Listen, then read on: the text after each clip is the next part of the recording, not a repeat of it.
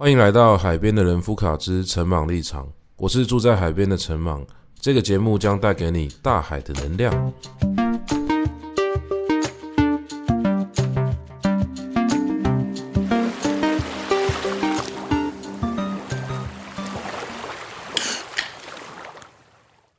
最近在录节目的时候，我一直在想说，到底有谁会听？陆续有收到一些朋友的回馈啦，都是。嗯，分享一些他们听到我讲了什么主题啊，然后他们有想到一些关于自己的事情。那我个人觉得这样蛮好的，因为这个节目它会跟我自己的书啊，或者说网络上的文章啊，还有我的课堂啊，有一个很明显的区分嘛。因为我们在这边就是用一种比较生活的方式闲聊。那我自己在听的时候，其实常常把我自己的节目当成背景音乐啦，因为有些时候我要检查看看有没有什么要修改的地方，那我就会利用零碎的时间听，比如说，呃，如果搭车哦，搭搭高铁要去别的地方演讲，或者是睡前呢，我就把我的节目打开。嗯，不管怎么样呢，我发现这个节目至少有一个效果，就是我每次听都会睡着。我不太确定是不是因为这个频率是我个人比较熟悉，因为毕竟，诶，就是我个人的声音嘛，所以也许它某种程度上创造了一个安心的环境呐。那所以这个节目呢，至少至少，呃，如果可以让我睡着的话，它有一个初步的价值。那如果各位有失眠的问题的话，也可以挑战看看，搞不好你失眠的时候听一听就有用哦。啊，呃，大家听我的这个节目睡着呢，其实我也觉得蛮开心的。反正啊，Podcast 嘛，就是闲聊嘛，就是一些声音嘛。好，那这些声音就用一种很呃日常的方式，很平常，甚至是可以忽略的方式。存在我们生活之中，所以现在好像很多人都会把呃 Podcast 打开，然后就去做自己的事情了。我这个这个习惯，其实我觉得蛮符合我个人对一些生命理想的想象的吧。昨天去演讲的时候，我才在跟国中生聊，因为那那场有可能好像一两百个国中生，那他们有问了我非常多的问题，那其中一个问题是。我以后想要做什么，或者是说，呃，我的梦想是什么？那我自己翻译的版本就是说，如果我一旦财富自由的话啦，就是说我不用再工作了，我不用再赚钱了，那我可以做什么事情？我就把一个我很久以前的梦想讲出来，我想要拿着一把吉他到全台湾各地的酒吧，还是咖啡厅啊去驻唱，或者去去巡回演唱。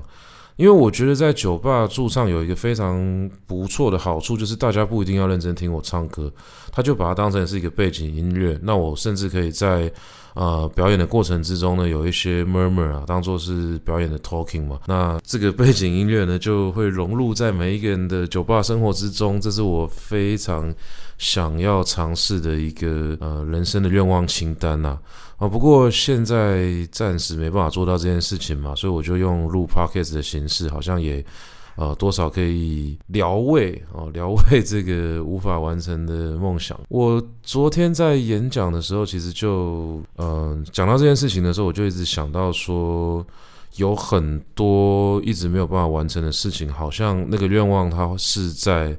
你很年轻的时候就拥有的。那昨天那场演讲结束之后呢，我站在那个校门口等车嘛，这个时候就有两个那个小小孩子、小男生就经过经过我身边，然后他们就看着我，然后对我笑了一下，我就想说，哎，应该是在跟我打招呼吧，我就回应他们，就没想到他们跟我说，因为他们刚刚呢就是坐在台下的小孩，那我其实没有办法记住每一个人脸嘛，尤其他们又戴着口罩，那我就用一种很礼貌性的方式啊去回应他们，就说哦，你们好这样子，结果他们就跟我说，我们刚好听你的演讲哦，然后另外一个小男生就是说蛮好听的，然后他们就叮叮咚就是这样走掉了。那个姿态其实真的让我想起很多以前的事情啊，就是国中生哦，这个像呃网络上不是喜欢讲什么中二生吗？就是好像有点幼稚，有一点不谙世事，但有一点天真浪漫洒脱的这种姿态。其实国中生就是一个让人又害又爱又恨的年纪嘛，就是。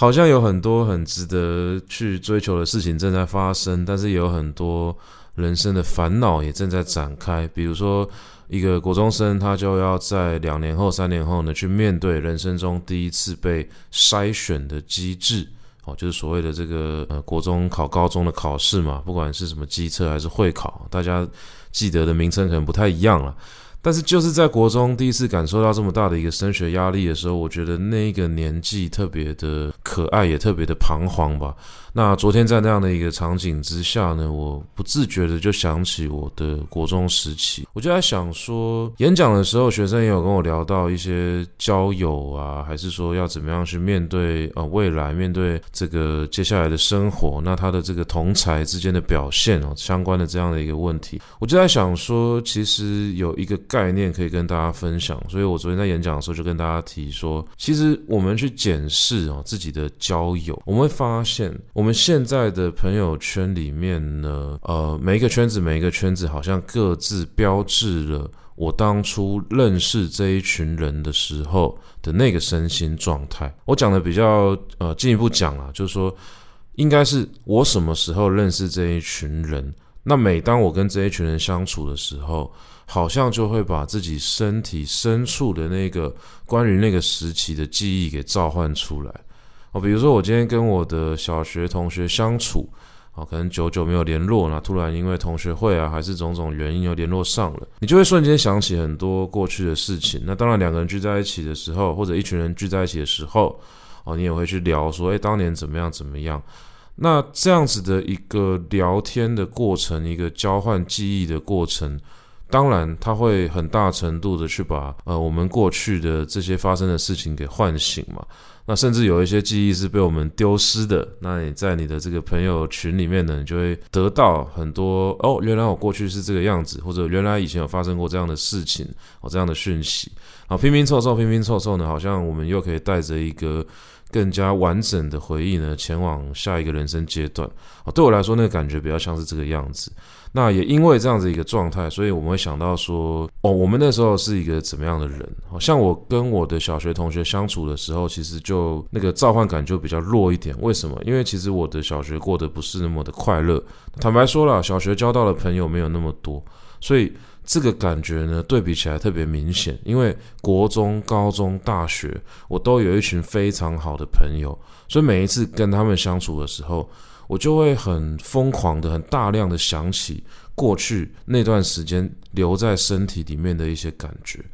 我觉得这是非常有趣的一件事情，尤其是之前常常跟朋友聊到说，诶，是不是出社会以后交的朋友交情好像都比较淡薄？我就在想说，其实某种程度上来说，它可能是一个现象。就我们好像都观察到这件事情，确实学生时期的朋友是。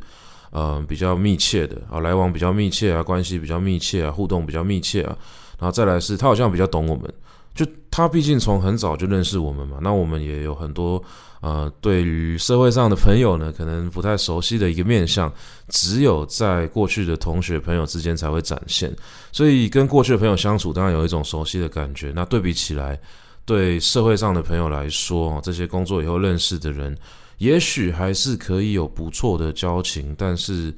好像就是隔了一层啊，好像没有办法回到过去那种很紧密相连的状态。可是我在想这件事情的时候，我就在思考一个问题，就是这件事情到底要怎么样去解释？其实我们好像不能怪说出社会之后交到都是一些比较现实的朋友，或者甚至不是朋友，就是工作上认识的一些人，不管是公司的同事啊，合作上的伙伴啊。还是业主啊、客户啊，其实真正的问题应该是这个时期在意的东西本来就跟学生时期不一样，所以倒不只是我们遇到的人都变现实了，是我们自己也变现实。其实我觉得变现实并没有任何的不好，它本来就是一个成长一定要经过的过程，除非你很有钱，你在山上隐居，你要一辈子当一种森林里的小白兔，这个当然另当别论嘛。但对大部分人来说啦，出社会本来就是要去考量种种的问题。那最根本的就是说，我要做什么样的工作才能够得到合理的报酬，然后在社会上用自己喜欢的方式活下去。其实这个课题可能是很多人要追求一辈子的。那不管怎么样，嗯、现实问题就是摆在眼前。那我跟这些人来往的时候呢，就必须要去计算这个人进入我的生命之中，我跟他产生的某一些关系或连结。到底对我的人生会有什么样的一个好处？所以，我们常常会说，有一些人他出社会之后啊，还用一种学生时期的方式交朋友啊，不会去斤斤计较啊，我们就觉得说他可能不太成熟，或者是说他太过浪漫了，他在社会上可能会受伤。我们会这样去理解他嘛？那如果一个人他非常懂得去计算种种关系对于自己的好处，他又可能会得到一些比较市侩啊、比较世故啊这样子的一个评价。那人当然不想要让自己变成一个不理想的样子，所以说，如果我们觉得世故是不好的话，就会在中间一直摇摆，一直两难。那有些时候回想起过去的一些呃朋友关系，你就会觉得说：天啊，这个社会真是好冷啊！还是以前的朋友比较好，他们可以包容呃各种姿态的我。但其实我觉得这个就真的没有办法，因为你在什么样的身心状态下，你基于什么样的缘分、什么样的理由去认识不同的人，那这些人呢就会激起我们生命中不同的面向嘛。所以我今天跟以前的同学来往的时候，因为那个时候我们考虑的事情单纯啊，嗯，大不了就是升学考试。可是升学考试我们是要跳到一个很大的竞争的海里面，所以我也不会真的觉得说坐在我隔壁的这个同学，虽然说他一定是我的竞争对手，但是威胁不会大到我必须要跟他绝交，或者说我要扯他后腿的程度嘛。所以。呃，尤其是高中哦，高中你要去选组，大家发现说每个人志愿又不太一样的时候，那个竞争关系又在相对更薄弱一点哦。所以不管是国中还是高中啊，啊，国中国中时候可能大家都要考同一个考试，可是搞不好有些同学已经放弃了。像我很多国中的朋友，他们不太爱念书，我跟他们的感情就会变得特别好，因为我们连唯一可以竞争的东西这个理由都被取消了，他们反而会觉得说。呃，我能够考上很好的学校，对他们来说是很光荣的一件事情。我印象很深，在我考上建中之后那一年，呃，可能刚开学没几个月，我对建中的生活其实一直没有办法适应。然后那个时候就跟几个国中非常好的朋友约好一起回国中去看老师，但其实我们没有跟老师约，所以就有点像是大家一起穿着高中制服回去国中瞎逛。那那时候我印象非常深，因为。所有的同学都穿泰北高中的制服。台北高中在我们那个时候，就对大家来说是就所谓非升学的学校啦。讲的比较难听点，就是不读书的小孩都会去念台北。那那时候因为地缘关系，所以我们班很多学生都去念台北。那我最好的几个朋友呢，也都成为台北高中的学生。所以后来呀、我们约好一起回去的时候，就只有我一个人穿建中制服。那我还记得啊，我把那个。哎，制服还是书包，就跟他们交换，然后觉得很有趣。然后那时候回到学校的时候呢，他们就很高兴的拿着我的制服跟包包，到处去找一些以前处罚过他们的什么训导主任啊、身教组长啊，跟他说怎么样啊，林北建中啊，就是 那大家都当然知道他们在开玩笑嘛。但我事后回想起来的感觉其实蛮复杂的，因为他们跟我不是竞争关系，但我在他们心中已经变成了。好像注定要走上另外一条路的人，这是一个蛮复杂的感觉。好像我我对我我会读书，我在读书的过程之中找到了自己在社会上的价值。可是某种程度上，他好像也注定了我跟某一群人渐行渐远的关系。那好在呢，这群人在。目前来看啦，他们跟我都还维持不错的一个交情啊。也许是我没有付出一些努力吧，也许是他们真的没有这么在意这些啦，也许是就真的是缘分所致啦。所以这一部分我真的蛮珍惜的。那尤其是国中时期认识的朋友，他跟我后来认识的朋友，真的感觉非常的不一样。尤其是我刚上建中的时候，像我前面有讲到嘛，其实我并不是很能够适应哈。嗯，详细的原因可能很复杂啦。那简单一点来讲，就是我觉得建中学生都太乖了。我其实也不是不是要批评什么，也不是说我自己到底多坏，但是我国中本来就很皮，我就是会跟大家去打架闹事啊，然后去网咖，然后去做很多这个。呃，不太好的事情嘛，反正对于师长来说，算是一个比较头痛的存在。哦，要不是因为我考试还可以考到一定成绩的话，我想我的人生会完全不一样哦。这个有机会的话，我们可以再聊。但不管怎么样，我国中就是在这样的群体里面长大的。我所有的朋友几乎都不太爱念书，他们的家庭跟我的家庭背景哦，我们从社会结构上来看，其实。距离也比较远哦，因为那一群朋友很多是市场的小孩，他们就是要在家里面帮忙一些生意嘛，所以其实我国中的时候生活还蛮有趣的，我常常会去同学的家里面哦，比如说要把某某某拖出去玩啊，那他就说不行啊，我要先帮我妈收店，然后我们就一群人就去帮他把家里面的东西就全部都整理好啊，擦桌子啊，然后把铁卷门装好啊，拉下来啊，帮他一起把店收完之后呢，他才可以跟我们出去玩。所以那个时候其实也是我人生中非常重要的一段时期，因为我开始经历各种不同的。家庭哦，去看见社会不同阶层的一个生活形态吧，那是不一样的人生风景。那就是那段时间认识的这一群朋友，对我来说非常重要，因为他们呃这样讲好了，虽然说有点扭曲，但他们用一种很特别的姿态去填补了一个。其实是比较像我理想中的生活，因为我小学的时候其实过得不是很快乐。那我那个时候唯一能够用来武装自己的，就只有成绩。这个其实非常有趣，因为本来小学老师跟小学同学可能有一点哦，受到种种不同的因素影响，比如说老师不是很喜欢我，那同学可能就会跟着用这种方式去评价我是一个怎么样的人。所以那个时候我只能够透过考试考得非常好，来证明说其实我是有价值的。那这样子的一个模式，就让我被定义成一个只会读书的小孩。哦，老师也常常讲说，这个小朋友就是除了只会读书以外，他是一个生活白痴啊，人际关系很差的一个人啊，会用这种方式去定位我。那一直到国中之后，我突然感受到说，哦，原来我也可以加入这个呼朋引伴的行列。我就会想说，哎，这好像是我所向往的这样子的一个生活。我跟着这群朋友。去这个搞破坏啊，作奸犯科没有那么严重啊，就是做一些呃稍微违反一些校规的事情嘛，比如说像以前不可以买什么蒸奶啊、鸡排啊，我们就会偷偷买进学校里面，然后在教室里面偷吃，然后吃到一半的时候，那个蒸奶也不喝完，就把它拿来当成那个那个子弹，用那个吸管吸那个珍珠，互相乱吐，就是一些很幼稚的国中生的行为。那当然，假日的时候我们也会一起约出去外面搞事嘛。就那时候流行去网咖，那，其实我如果没有认识这群朋友的话，我是绝对不可能去这种地方的。所以那个时候就有一种挑战了某一些禁忌的感觉啊。我也不太敢跟我妈说我去网咖，因为毕竟那个时候网咖的形象。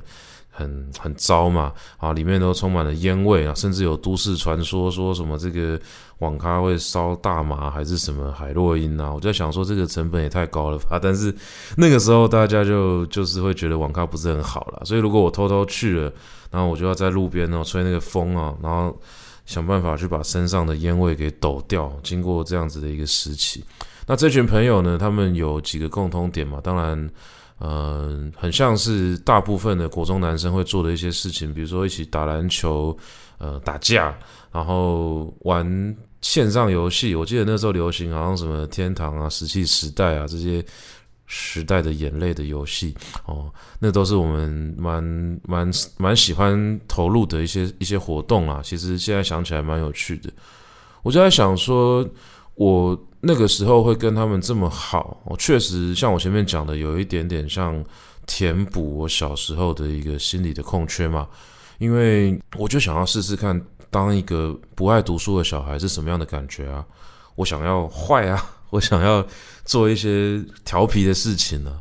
那青少年嘛，总是会想要主张自己是一个特别的人，总是想要做一些吸引别人注意的事情。那刚好这群朋友呢，又能很能够满足我的这一个点了，所以那个时候跟他们组成了一个蛮好的团体，甚至有一点，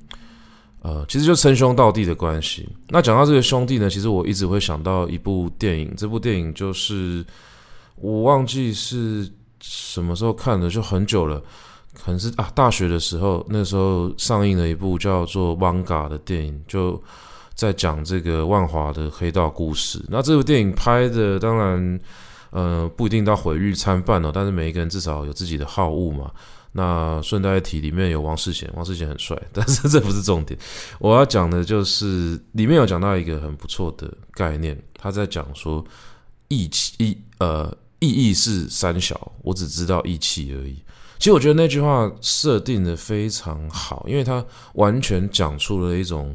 呃江湖之间兄弟之间的不理性。那这个不理性呢，它反而会成为一个呃关系连结最重要的基础。所以，我们不会去问说这一群朋友对我的意义是什么，我们只会问说我到底要不要挺这个兄弟。那个时候给我的感觉是这个。所以，一直到长大以后，你再听到这样的话，你就会觉得说怎么这么的超现实。在社出社会之后是不可能遇到这样的人，就跟跟你讲说你我兄弟一场，我不管做这件事情会有什么样的后果，那我就是会挺你。所以我觉得这样的关系其实就真的是在说明一件事情：我们在不同时期认识的朋友，某种程度上它反映了我们在不同时期的自己。就有点像是说，我今天跟国中的朋友出去玩的时候，我就会想起国中时候的我是什么样子，那我就可以进入一个不要去管这么多社会现实的状态啊。那我记得，像我办完婚礼之后，突然又跟几个国中非常要好的朋友有比较密切的联络，这还蛮有趣的，因为我在高中的时候就有一段时间一直跟。呃，国中的朋友出去，我我对我刚刚有说过，我对高中一开始是不太适应的，但是慢慢的我在高中也交到好朋友之后，我想每一个人都有自己的生活圈，那慢慢的我跟他们就没有这么密切的联络，但是一直到大学，有些时候我还是会回去找他们，我印象还蛮深的，就是每年中秋节，我有一个非常好的朋友在家里面都会办一个烤肉的 party。所以在那一段时间，我中秋节的时候都还是会被找回去跟大家一起烤肉。只是每一次去烤肉的时候，都会发现说，来的人真的我越来越不认识，因为他会把所有的朋友都找来。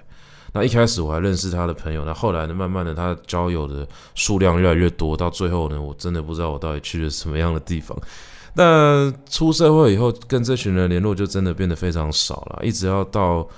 嗯、我想可能也有一些人有类似的经验哦，就是参加这个可能朋友的婚礼啊，或者像我这样子，我自己办婚礼，那你就会想说，诶，那要不要邀什么时期的谁谁谁来啊？那就是这种仪式嘛，这种典礼嘛，总是会发生这种很久没联络的人突然出现的的事件，所以那个时候就跟国中同学联络上了。其实那时候蛮感人的，因为。我直接问他们的时候，有点忐忑，就想说：“哎，那么久没联络，突然就炸他们。”但是我又在想说，如果我不把喜帖给他们的话，好像又更加过意不去哦。毕竟大家曾经交情这么好，所以后来我还是把帖子给发出去了。就没想到大家一拿到帖子都说：“哎，这个这个我一定要到。”好，那他们。二话不说哦，就直接把所有的人都联系上了。所以那个时候，好几个非常要好的朋友，最后凑了一桌哦，一桌国中同学就有坐坐满一桌这个样子。当然那一桌就呃好像也没有到真的满啦，当然就是可能七八个人。那其中几个男生哦，跟我当时特别要好。那婚礼结束之后呢，因为我们就这样联系上了嘛，那我就跟他们讲说，诶，听说婚礼结束的那一天呢、我当然要留下来去收拾善后嘛，但是其他的宾客他们就会各自约去耍团啊，哦去叙谈呐。然后我的国中同学他们后来好像就去酒吧喝了一个烂醉，然后再 再聊很多以前的事情啊。那这个事情就是我也很想要去闹啊，因为。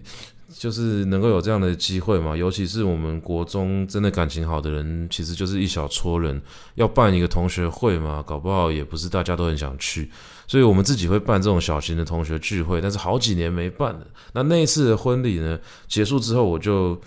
我讲那次的婚礼好像很多次，没有，就只有一次哦，就是婚礼之后的那段时间呢，我们就。常常约出去喝酒，就是一通电话打去说，哎，那个谁谁谁你在哪里啊？那他们可能有一些以前固定聚会的地点哦，比如说像某些同学他自己开的店或者常去的店，那我们就会约在那边啊去喝酒聊天。那跟他们聊天当然是非常轻松的，因为就言不及义嘛。啊，我平常平常要讲非常多经过大脑的事情，但是跟他们聚在一起的时候，就是可以直接退化到国中时期。那我们国中时期呢，在讲的就是一些废话哦，尤其是我有一个经典的观察。这是我个人发现的一个理论哦，一群男生直男聚在一起的时候呢，智商呢不知道为什么就会集体下降。好，这个不是很正确啦。不过我想直男应该不会介意这件事情，因为我大部分讲的时候，大家说对，真的是这个样子。那那段时间跟他们相处的时候，我就一直想起这个这个理论嘛，就是你跟什么样的朋友待在一起，你真的会召唤回当时的自己。那这个对于现在的我来说，其实是非常难得的，尤其是出社会之后，呃，每一个人都为了自己的生活去奔忙，那你总是会，呃，一直觉得说，过去好像有某一些日子是非常开心的，但其实你怀念过去的某一段时光，某种程度上就意味着你在怀念当时的自己。你可能会问说，为什么我现在不快乐呢？我好想要那个快乐自己回来。那那个快乐的自己到底在哪里呢？透过跟过去某一个阶段的朋友联系啊、吃饭啊、聊天啊，就可以把一些碎片给找回来。我觉得这个感觉非常好啊！我一直印象很深，我高中社团有一个学长哦，他去分析过一件事情哦，这件事情就是我们高中社团的意义到底是什么？我先跟大家讲一下为什么要特别分析这件事，因为我们曾经面临过一个困境哦，啊，讲讲是困境听起来很严重，那其实不是，就是一个无聊的烦恼。就是我观察到的大部分其他班上同学加入了社团，好像都有一个明确的目标哦，比如说什么热舞社啊、乐音社啊、这个研什么什么研究社啊、声研社啊这样的社团。好像你参加了那个社团之后啊，你就会具备某一些特殊的技能嘛。那至少过了这个高中三年，你就拥有这样子的一个能力。那这个就是他社团有一个基本的哦，基本的价值。可是我参加的社团叫做慈幼社，慈幼的意思就是慈老护幼，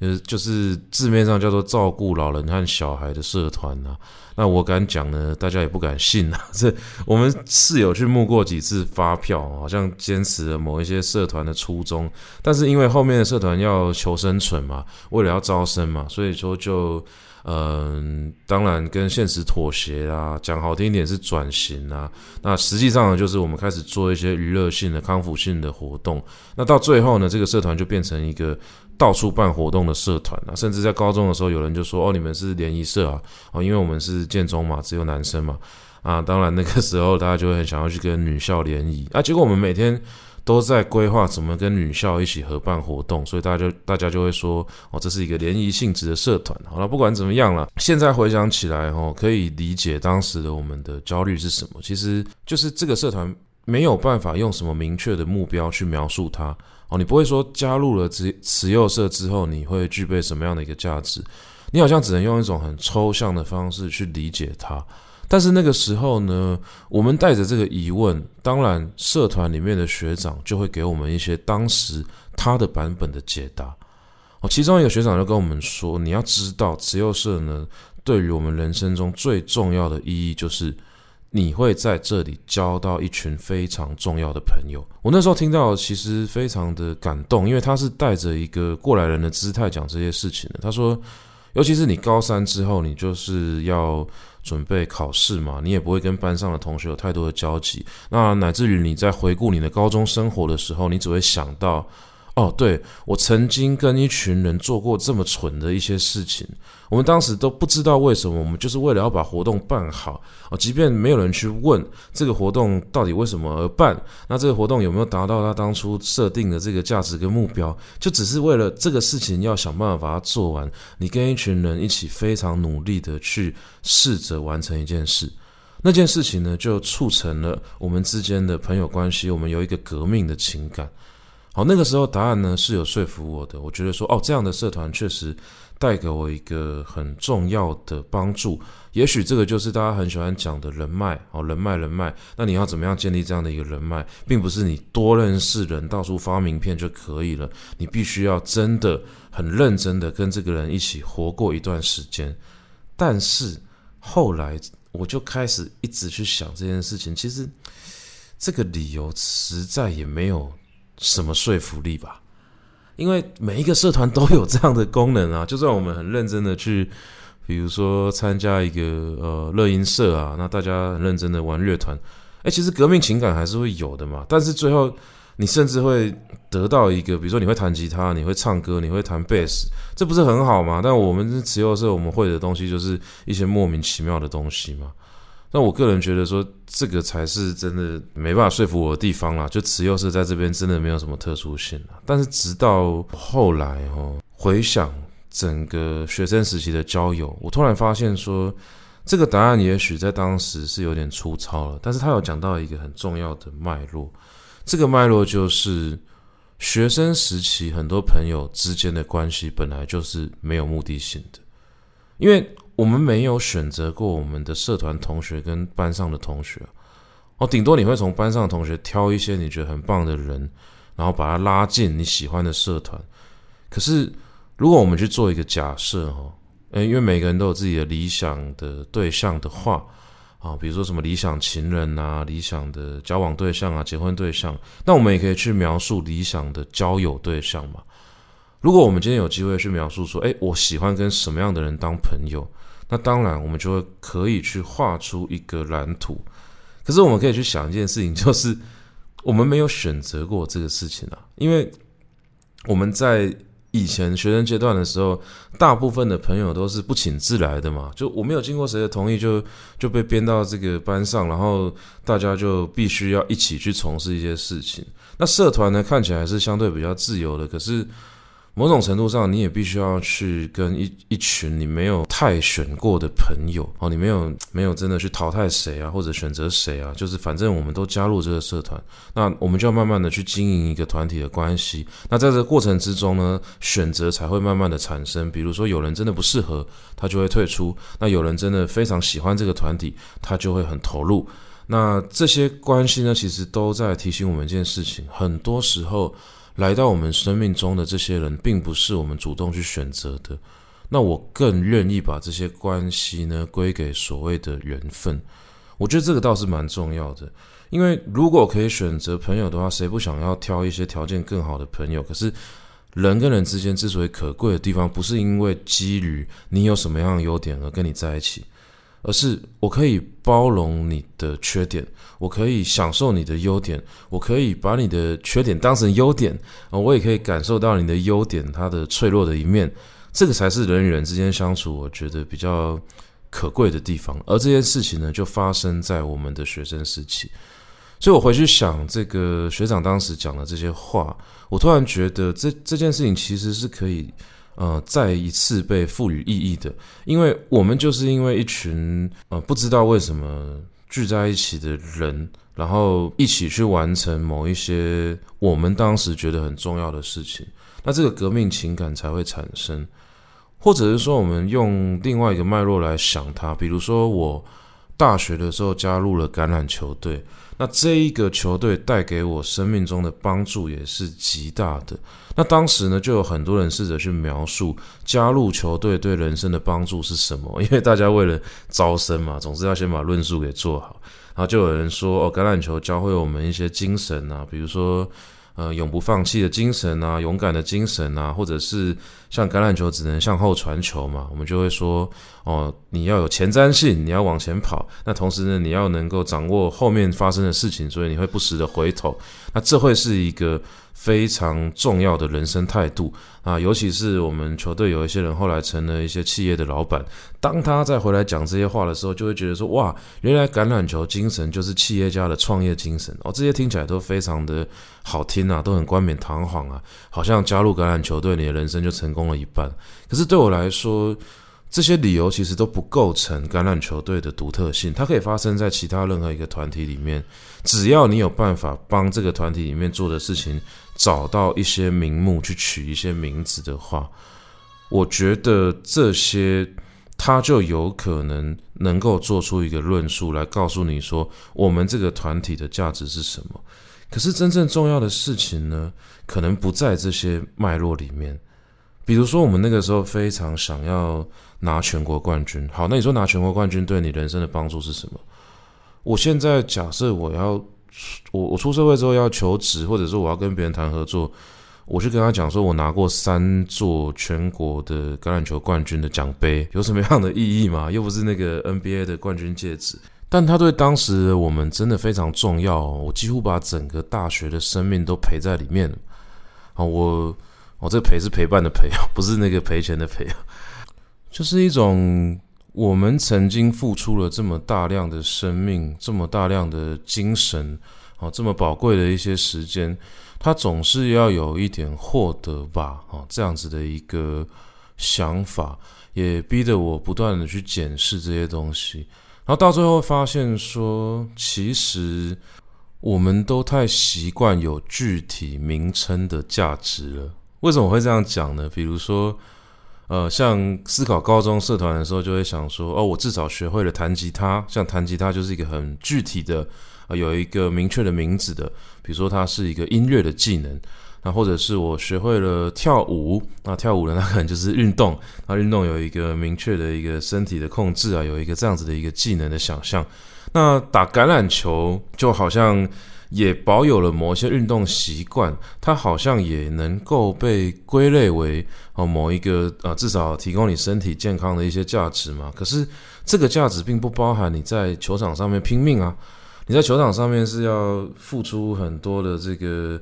嗯，心血，甚至有时候你会不小心受伤的嘛。那这个并没有让你更健康啊，它可能甚至让我们身上累积了不小的一个呃伤害。那你在这个往后的日子里面呢，你要去跟这些伤痛相处。那尤其是我们那个时候还在一个过渡期嘛，有一些科学的训练方法进来了，那有一些是土法炼钢的。也许在那段时间，我真的累积了身上不少的伤吧，像我。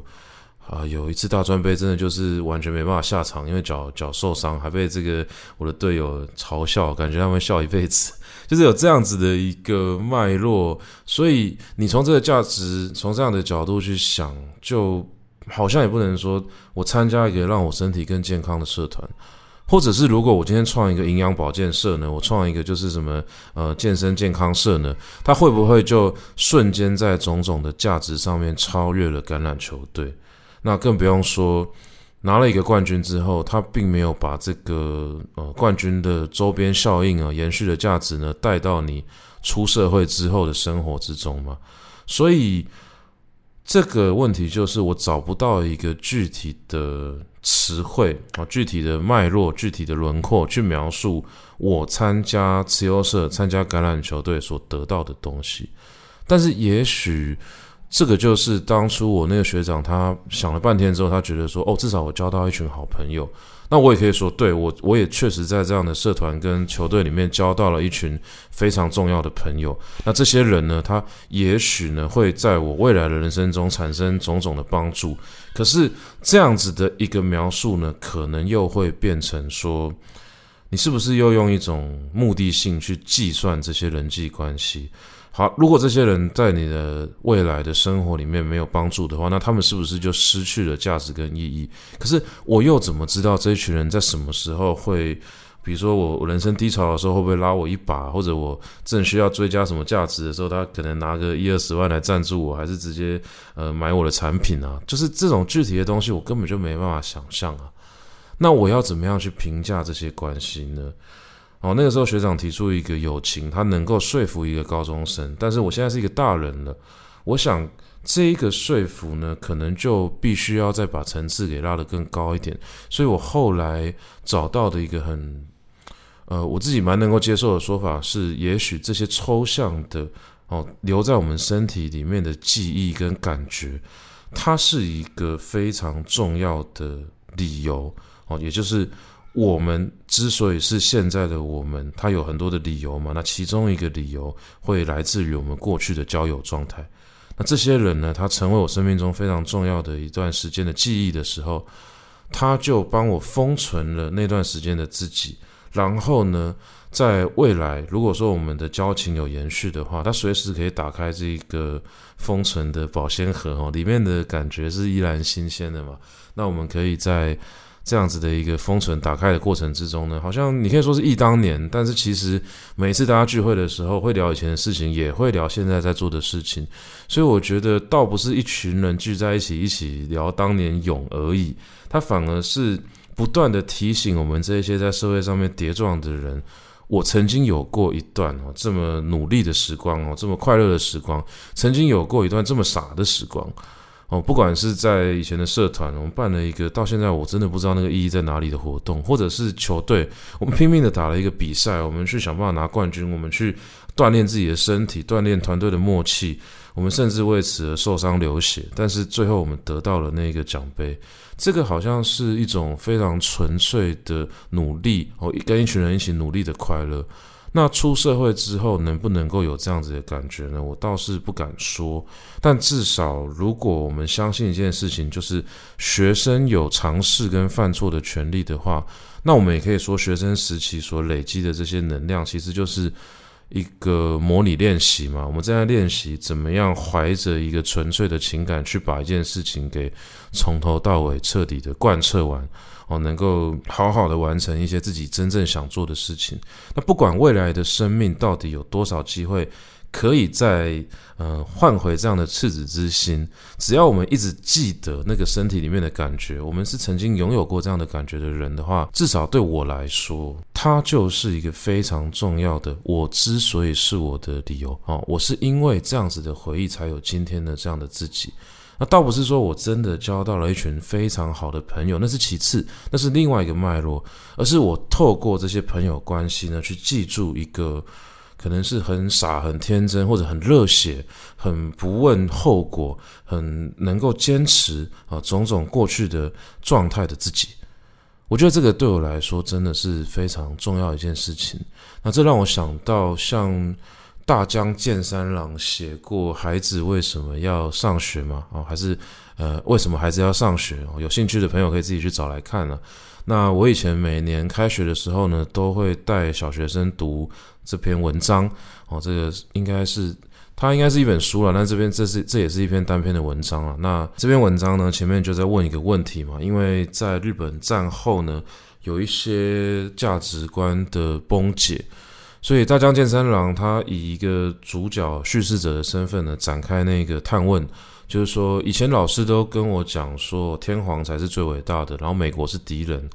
但是为什么呃一打完仗之后呢，呃就天皇就不是最伟大的人了，然后美国也变突然变成了我们的朋友了？而对当时的日本人来说，有这样子的一个价值的转换，那对于日本的孩子来说，他受的教育，一切别人告诉他的价值，全部都受到了质疑。那这个时候，他就开始觉得说：“我为什么要去上学啊？我宁可躲到森林里面啊，去跟这个森林里面的种种的声音啊、小动物啊相处啊。我为什么要去上学？他不知道上学的意义到底是什么。那他后面当然有一些讨论啊，那不是我们今天要讲的重点啊。我要讲的是，在这篇文章的后半段，他提到另外一个脉络。”这是在讲大江健三郎的一个儿子，那这个儿子呢，就是一个需要特殊教育的小孩哦，他可能发展比较迟缓，好像到了五岁还不会讲话。那这个小孩子叫做叫做光吧，啊，光到了学校之后呢，产生了一些非常神奇的变化。我应该说，大江健三郎也在问说，为什么孩子要上学？但是没想到在光身上，他找到了一个答案，因为。光在学校里面交到了一个，因为他是参加那个特殊教育的班级嘛，所以他交到了另外一个哦特殊生，那两个人变成非常好的朋友。所以他后面当然没有明讲说哦，交朋友就是上学的目的，但是他透过一个叙事的方式去展现了一个呃包含这个现象的可能性。我觉得交朋友是其中一个面向。那对我来说，我读完之后的感觉是。缘分，我们怎么样去面对一个突如其来的缘分？我没办法确定我这辈子会会不会遇到那些我想象中真正理想的人，但是我非常可以确定的是，非常多的缘分来到我们生命中是不受控制的。那这些人他们成为我们的朋友，那个理由是乱七八糟的，是无理取闹的。我根本不知道为什么这些人突然就跟我一起必须要完成这些事情。那这样子的一个莫名其妙的缘分呢，大量发生在学生时期。所以不管怎么样，除非我们真的能够离群索居啊，不然的话，我们就一定得要去面对这些生命中莫名其妙的缘分嘛。那我们在面对这些缘分的时候呢，其实你透过认识别人、建立关系，我们也会慢慢的找到自己是什么。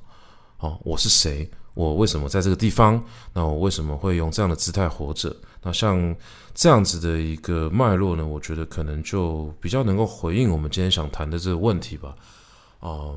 尤其是我们看见的这些缘分哦，我们没有选择过，或者说我们微量的选择，但大部分是交给命运来选择。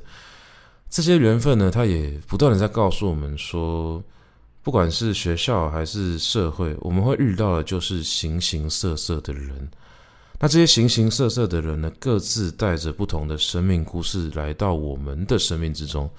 我要花多少心思去了解他呢？没有一定。我可以很认真的去了解这个人，我也可以只是当他萍水相逢。那甚至呢，有一些人真的也没有什么必要花太多的时间。这个都是我们在成长之后慢慢领悟的一些道理。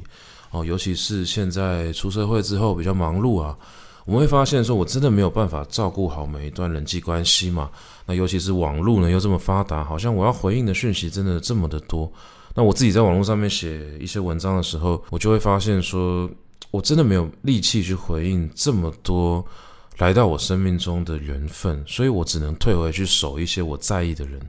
那其中一部分呢，很幸运的，我在国中跟高中跟大学呢都交到哦一群。啊，对我来说非常重要的朋友。那这些人呢，我再怎么样退呢，我不会把他们从我的名单中删除啊，因为他们总是会提醒我，曾经有过一段时间我是这样子的一个人。那总是能够提醒我说，那些时段的自己呢，有什么样的一个生命的能量。那他能不能够重新被召唤出来，我不知道。但是光是知道我曾经有过这样的日子，其实对我来说就是一种很幸福的感觉。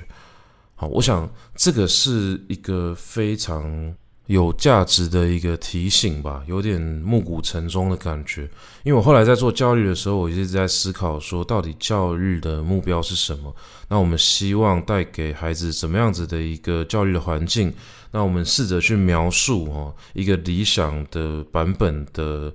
呃教育是什么？那我们希望把孩子教育成一个什么样的人？其实我们都回归到一个问题：每一个人是形形色色的，是不同形状的，他有自己擅长跟不擅长的事情，有自己的性格，这些东西呢，你很难用某一些目标或价值去贴标签。哦，我们我们好像很喜欢去贴标签，是因为你希望所有的时间投进去之后，能够有一个明确的。明确的回馈嘛，好像我花钱让小朋友去学钢琴啊，他就会必须得学会钢琴。如果他没有认真练习的话，我可能就会责骂他，觉得说，啊，为什么我都已经花这个钱了，结果最后你钢琴弹得很烂，在浪费我的钱。但其实对我来说，更大的一个意义是这一段时间我用什么样的姿态去过，因为生命是减损的嘛，生命不是添加的。当我们想要去帮生命添加一些价值的时候，其实。就呃，迟早会过得很累吧。我有时候会这样觉得啦。我觉得其实我们要意识到的是，生命一直在减少。那每一段时光的我们用什么样的方式去度过，其实非常重要。所以对我来说，如果我确立了刚刚这些事情，那我的小孩子，或者说我以后去教教这些学生。我觉得我的责任就会落在如何让他处在一个好的身心状态之下，因为这个时期他会有非常重要的缘分来到他的生命之中，他可能会在这边交到他一辈子最重要的朋友。那我不希望在这样的状态下，他是一个呃竞争关系，他是一个赤裸的竞争关系，他是一个必须要去算计的人。而是能够用一种更纯粹的方式，哦，出就是所谓学生的姿态呢，去拥抱种种来到生命中的关系，去交到他觉得非常重要的朋友。因为这个人会变，他们也会变，就跟我们一样，在我们一路上不断变化变质的过程之中，